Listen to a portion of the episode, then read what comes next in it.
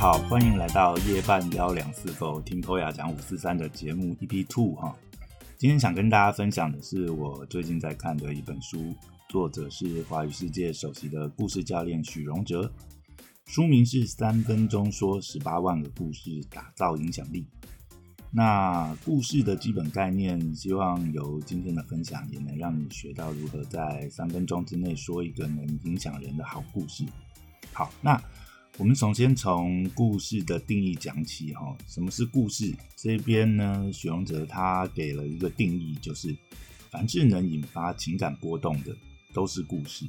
哦，那这里呢，举书上有举一个例子哈，相信就是。大家都听过有一个呃止痛药的广告，就是普拿疼不含阿司匹林，不伤胃。那其实以这个呃广告来讲，它就是利用这个故事的特性来引发消费者呃喜欢跟厌恶这两种不同情绪的波动哈。那这是一个呃很好的案例，就在广告上面最常使用的方法就是。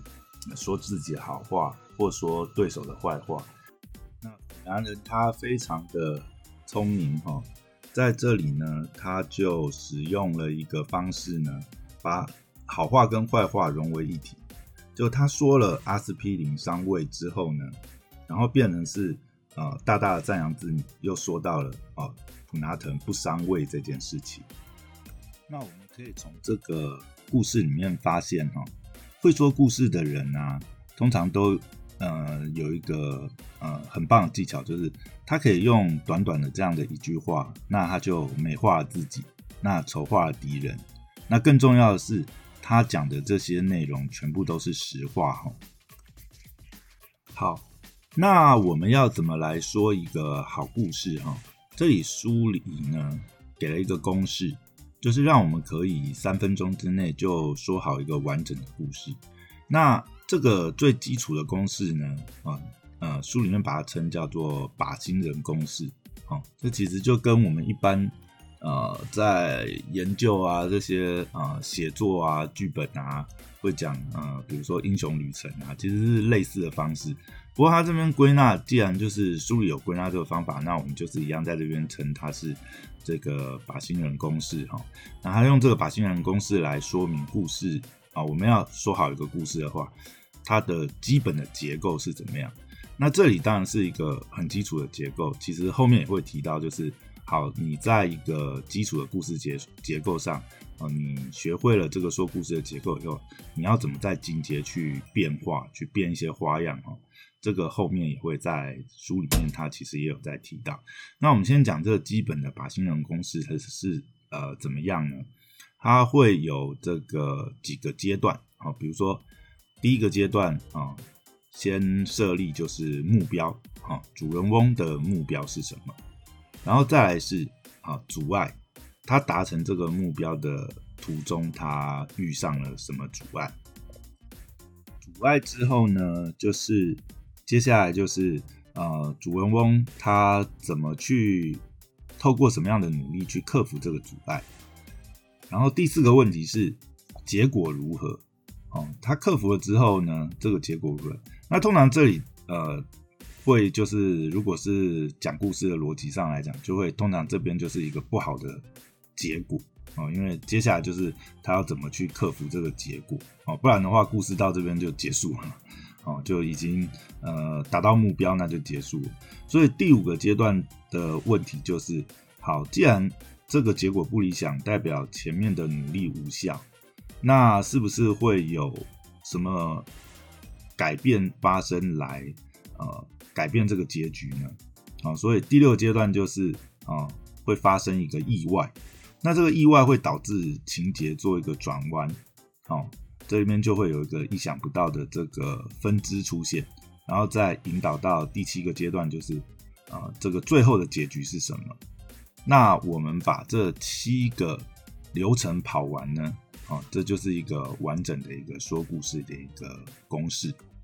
好，那透过这个靶心人的公式哈，那我们现在就呃套一个故事来拆解这个靶心人的公式是怎么应用的。那这边作者有举个例子，就是啊，中国那边有一个主城哦，这个很知名的这个呃这个橙子哈，那他其实也是透过这样子的一个呃，等于是故事包装的方式呢，才能够达到这么在全国有这么多的知名度哈。那我们套回他把新人公司第一个目标哦。以这个组成的故事来讲呢，啊，目标就是啊，主人翁主实践，他是一个农村的小孩，啊，目标就是希望将来能够成就一番事业。那接下来他遇到什么阻碍呢？哦，就他呃年轻的时候，这个参加过战争，那当过游击队员，那经过战火洗礼以后呢？他就养成了这个军人的性格，很直接又执着。那也因此常常就一不小心就得罪人，连他自己都不知道。然后到了努力的阶段，努力了大半辈子啊，直到五十一岁，主时间好不容易当上一个老旧破破败的小地方烟厂的这个厂长哈。那因为上过战场，那他其实行动力还蛮强的。那他觉得做了一个关键性的决策，是跳过烟草公司，直接跟烟农做买卖哈。但是他自己卖货的这个结果呢，呃，就让他呃在十八年间，呃一举变成这个中国的这个烟草大王。那但是，一封突如其来的匿名检举信，就把主持剑从天堂打入地狱哈。那主持剑被控贪污，那这个部分呢，最后他被处以无期徒刑，终身褫夺这个政治的权利。然后他的年纪那个时候已经七十好几了，然后被判了无期徒刑，怎么看？呃，这个人生可能都没有转机了。那没想到这个意外之后就是转弯哈。那在这。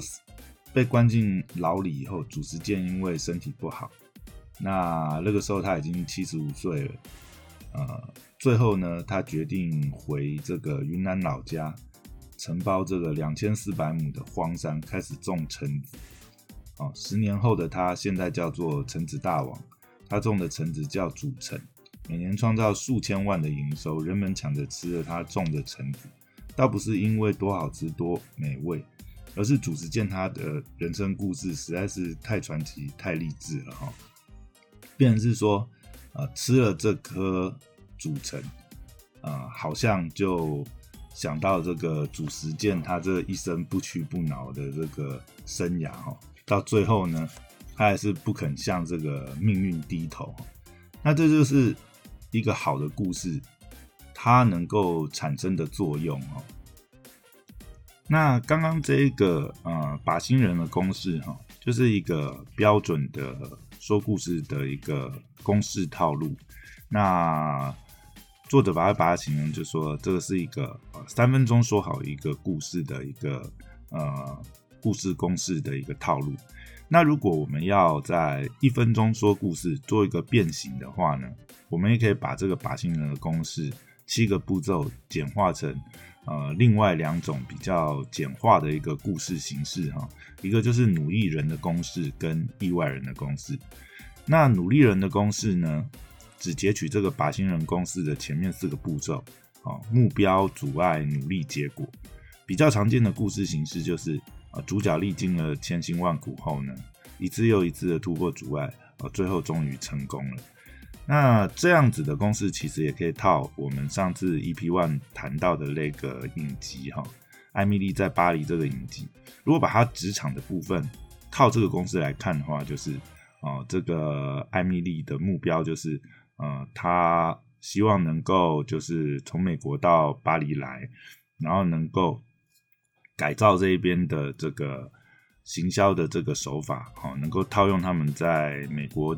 呃，运用的很熟练的这个社群行销的方式来改变原来这个巴黎子公司的这个行销策略，哈。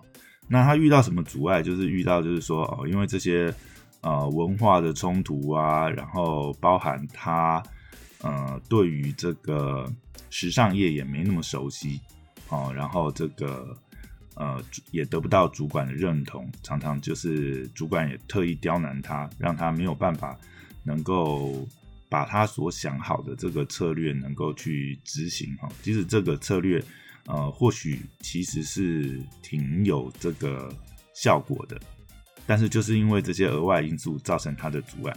那便是说，他在这个过程中啊，他必须一直不断的努力啊，去获得认同，然后化解这些啊，不管是主管啊，或者是周遭的同事对他的这个误解。那最终得到的结果就是啊，他在一次一次的努力，然后不断累积他的 credit 哈，每一集他可能都啊办了一些不可能的任务，哦，签到一些呃公司以前没有办法接触到的大客户，或者是。啊，即使是既有的客户，比如说那些香水的客户啊，或者床垫的客户，他能够用他呃原先想好的这些社群操作的手段呢，啊，去做了呃很突破式的创新，创造了啊一次又是一次的很好的结果。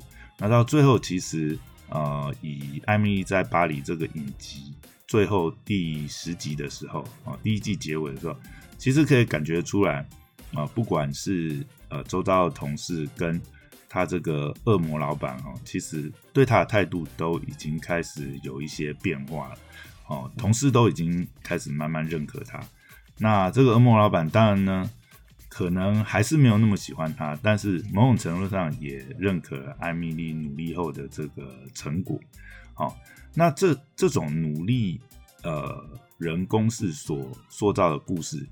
它比较是属于垂直思考的形式，那对观众来讲，就是呃很容易就会被这种主角永不放弃的努力所感动哈。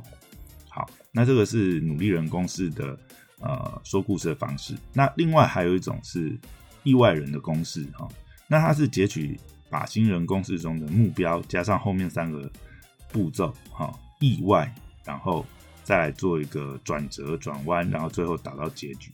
比较常见的形式就是这个主角在过程中发生了意外，本来想要完成的这个目标，却因为这个意外而转弯，但没想到是最后结局反而是因为目标转弯而达成哈。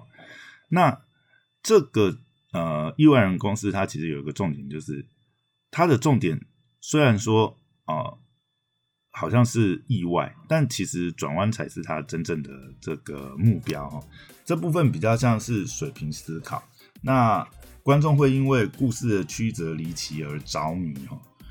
如果以书上举的一个例子，就是哦，这个例子的故事其实，嗯，就有点是意外的转折啦。哦，他讲的故事的内容是像。呃，主角本来目标是想要登上世界第一高峰哦，因为他想要跟这个他认识的一个富家千金求婚哦，没想到发生的意外是主角差一点就登上这个最高峰，但是却因为啊政治啊金钱的问题摆不平，然后跟这个富家千金产生了争吵，一不小心就发生意外，从山顶跌落下来。那这个转折的部分，则是在主角掉到山下之后呢，他在呃山下遇到一个呃打算跳河寻死的女孩，那这两个人一个想死，一个不想死，那就互相解救了这个彼此。那结局是啊，这个男主角呢帮这个女孩解决她的困境，那最后男女主角就。啊，纷纷这个坠入爱河。那这个故事呢，其实它的结构上，呃，所谓的意外人公司就是哦，其实它的本来的目标好像是哦，登上世界高峰，然后要跟这个呃富家千金求婚这样。但是中途因为这个意外，呃，反而出现了这个呃另外一个真正的女主角的，然后他们两个互相扶持，最后也是一个幸福的结局。那反而就像刚刚讲的，意外人公司转折才是他真正的这个目标，反而不是一开始这个故事的目标。哦，他就会有一个这个转折的冲突性，也会让呃读者很搞不清楚说这个故事的目的在哪，一直到最后这个转折点出来以后，才知道这个故事真的想要表达的重点在哪里。好，那讲完这三个基本的说故事的套路哈，那要怎么在进阶去变化呢？哦，那这边呃作者就举了一个例子，如我们可以在呃这个。呃，比如说这些呃商业经营上面啊，去寻找这些说故事的高手，比如说像呃近代说故事最好的人，大概就是非贾伯斯莫属了哈。而且贾伯斯非常擅长利用呃现实扭曲立场这样的方式来讲故事哈。怎么说这是呃现实扭曲立场的方式呢？就是呃当年苹果电脑啊呃需要一个新的 CEO。那那个时候，贾伯斯就把目标定定锁定在当时任职呃可口可乐，哎，不是百事可乐的这个 CEO 哈，他想要把百事可乐的 CEO 挖过来。那当然，百事可乐跟当年的苹果比起来的话，哦，规模是大非常多。那其实是没有什么道理可以把对方挖过来，但是呢，呃。贾伯斯的呃操作的方式就很特别，他直接跟对方讲，哦，他直接跟对方讲，就是说，呃，你想要一辈卖一辈子的糖水，还是想要跟我一起改变世界？哦，他用这样的方式，其实呢，就贾伯斯就很巧妙避开了呃百事可乐。其实相对规模比较大，那当时的苹果公司是比较小的这个现实哈，但是他转了一个弯，传达讯息就变成是说，哎，如果呃你不在意这个，你只想要赚钱，你不在意其他的这个成就啊、目标啊之类的话，那你就待在百事可乐好了。那如果你想要有一个不一样的人生，然后你想要改变世界的话，那你就跟我。一起努力吧，哦，这是贾博士非常善用的，透过这个哦现实扭曲立场方式去转个弯，去来呃说这个故事哈。那这就跟我们前面讲哦，把心人、努力人、意外人这三个说故事的套路。那这边其实作者也在书中就提到哈，只要是用套路的方式，其实都算是呃。不入流三流的招数，那就变是说，如果想要再进阶的话，就像电影《太极张三公》说的哈，里面有讲到，就是得招还要忘招。知道了这些套路的精髓，那我们要怎么去改变这个套路？哦，也不是说学这些套路没有用啊，我们学会了这个套路，才能够缩短我们这个学习的路径哦，才知道说这个说故事的基础。那接下来要怎么把故事说的啊更漂亮，就必须要加入自己的创意变化，才会有意想不到的突破。这边书里有举一个例子，呃，其实是就是让我们可以去思考一下哦，比如说刚才讲呃靶心人啊，或是努力人、意外人，他都有一个故事发展的这个逻辑跟叙事的顺序，但是如果我们可以改变它的。叙事的顺序的话，那这个故事的变化又会呃多出非常多不同的变化，甚至制造不同的悬疑哈。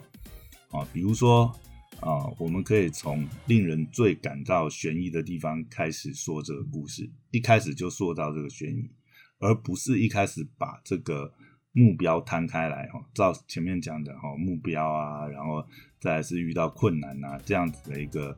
呃，节奏去说下去，而是一开始就从啊令人最感到悬疑哦，可能是故事里面的转机的地方开始去讲，或者是说从结局的地方开始去讲这个故事，好让大家一开始就知道结局了，然后再细说从头，把这个故事的这个铺陈哦，为什么会有这样子的结局，再从后面倒数回来。哦，就比如说像呃最近的这个诺兰的《天能》，其实也是这样子的一个结构。他一开始就已经让你知道结局了，然后但是为什么有这个结局？哦，他在用整场电影的时间，好去把这个故事串出来。但是这种这两种方式都会让呃这个故事会变得非常的精彩哦，就变成说一开始他就制造了很大的悬念，然后让呃这个观众会一直很期待，就是说，好这中间到底发生了什么事情？好，那书里面最后有举一个比较进阶的说故事手法哈，这边他讲的方式是说，好。比较高阶一点的方式就是啊，利用理性跟感性将这个故事慢慢垫高，垫高到不能再高的时候，好，再用一个很有智慧的这个解析或观点做统合收尾，那这个故事的层次就会更高哦。那这里也跟大家分享一下这个故事啊，这个故事蛮有趣的哈。那就是说呢，呃，甲带着一块大饼出门，乙带着两块大饼出门。半路上素昧平生的两人偶遇了，然后甲乙两人相谈甚欢，就提议说一起来分享这个带来的大饼。甲一个，乙一乙两个，合计三个。虽然乙比甲多一个，但大饼也没有那么值钱嘛，所以都没人计较。那正要吃大饼的时候，第三个人丙来了。哦，甲乙两人非常热情的招待丙，请他一起吃大饼，这样子。那就刚好三个大饼，三个人把它分掉嘛。好，那等吃完这个大饼，三个人准备分道扬镳的时候，哎，这个时候丙突然从口袋里掏出六枚金币，说：“哎，谢谢你们请我吃这个大饼，为了报答你们，我决定要送你们六枚金币。那怎么分配呢？就让甲乙两人自己决定。”哦，说完以后，丙就走了。哎，这下子麻烦就来了，本来。大饼这个大家分一分嘛，好，那就没有什么这个增值的理由。但是金币就不一样了，非常的值钱呐，对不对？那这个时候甲就很高兴、很兴奋的，就是说啊，那如果丙给了我们六枚金币，那我们一人三枚分了它吧。哎，这个时候乙就不以为然了，不同意了。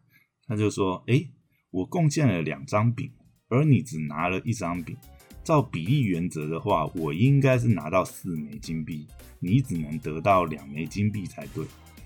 那这个时候，两个人就起了争执，就在就在争吵了嘛。这六枚金币到底应该怎么分呢？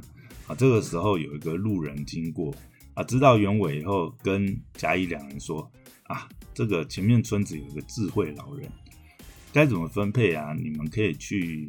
请教一下这个智慧老人，他一定会给你们一个呃这个满意的答案啊。这个时候呢，甲就自告奋勇说：“好，那我去前面村子找这个智慧老人，请教他该怎么分配。”那甲就直接过去去找前面村子去找这个智慧老人啊。遇到智慧老人以后呢，智慧老人就跟甲说：“哎，其实我不是什么智慧老人啊，我勉强算是一个数学家这样子。”哦，那。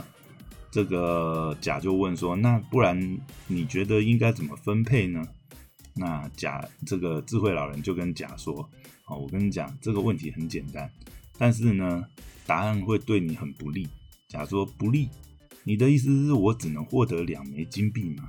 智慧老人就摇摇头就说：“哦，不是两枚，是一枚都没有啊。”哦，智慧老人说：“从数学家的角度来说，哎，已贡献了两张大饼。”那你贡献了一张大饼，三个人一起吃三块大饼。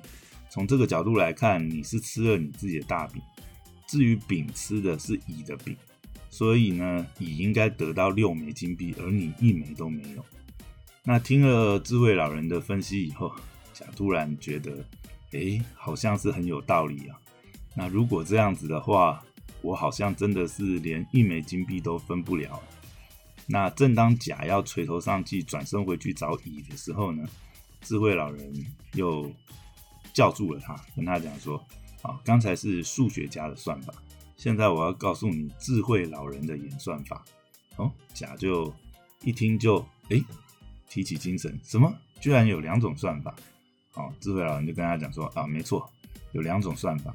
以前我是数学家的时候呢，我算出来的答案总是让人不开心。”所以呢，我转换了另外一个算法。那从此之后，人们都皆大欢喜。后来人们都不叫他数学家，而是改叫他智慧老人。到底是怎么算的这么神奇？赶快告诉我！好，智慧老人就说：“你等下回去以后啊，就告诉乙，你没有见着智慧老人，你走到一半就发觉自己错了。”就这样哈，甲照着智慧老人的话回去跟乙讲。好，乙就急忙的问说：“太好了，你见到智慧老人了？智慧老人怎么说呢？”甲说：“嗯，我没有见到智慧老人，但是我走到一半就发觉自己算错了。”啊，乙就说：“错了，哪里错了？”甲说：“我走到一半，越觉得你说的才是对的，我太贪心了。你出了两块，我才出了一块饼，我居然想跟你平分。”是我不好，就照你说的，你四枚，我两枚吧。乙听完甲的话之后呢，表情瞬间就柔和了起来。那分完之后，呃，正准备分道扬镳的时候，乙突然叫住甲，甲问说：“怎么了？”乙握伸出握拳的手，哦，又把另外一枚金币给了甲。哦，乙说：“我很少看到这么老实的人。”事实上，你说的也有道理。我们本来就说好一起持平，所以应该要一起分享才对。哦，甲听了一脸惊讶。惊讶的原因不是乙多给了他一枚金币，而是乙的反应完全被智慧老人料中。好，智慧老人这时候告诉甲：“你回去之后呢，就假装没有见到我，然后退让一步，说自己太贪心了。你愿意照乙的方法来分配金币。”这个时候，你立刻就从零枚金币变成至少拥有两枚金币。此外呢，因为是你自己承认承认贪心，那可能也会引发乙觉得自己很贪心的连锁反应，所以你很有机会变成作二忘三。本来从两枚金币哦，或许有机会呢，乙也愿意再把这一枚金币让给你。好，这个故事呢，其实就。非常有趣哈，它这个有这个悬念，然后有这个过程。那最后用一个呃很有智慧的方式呢，去解决了这个难题。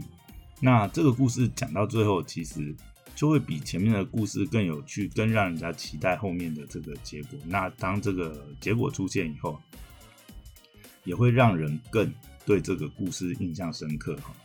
那看完这本书，我觉得啊，书里面写的这个。书名写的三分钟说十八万个故事，打造影响力哈啊，真的不是随便说说哈。其实它里面的公式啊，从一开始的靶心人慢慢引导啊，再就是呃缩短，你要怎么在一分钟内说好一个故事哈？可能有这个努力人哦，跟这个呃刚刚讲的这个意外人这样的两个公司，然后再到我们怎么去进阶提升。好，我们说故事的这个功力，好去做一些变化，好，甚至呃说故事的顺序啊流程去调动，我觉得是很有意思的一本书。那也从里面学习到一些啊说故事应该注意的技巧。那很高兴可以把这本书分享给大家。那如果对呃这个分享有呃任何建议或兴兴趣想要讨论的话，也欢迎留言给我。那今天的分享就到这边喽，拜拜。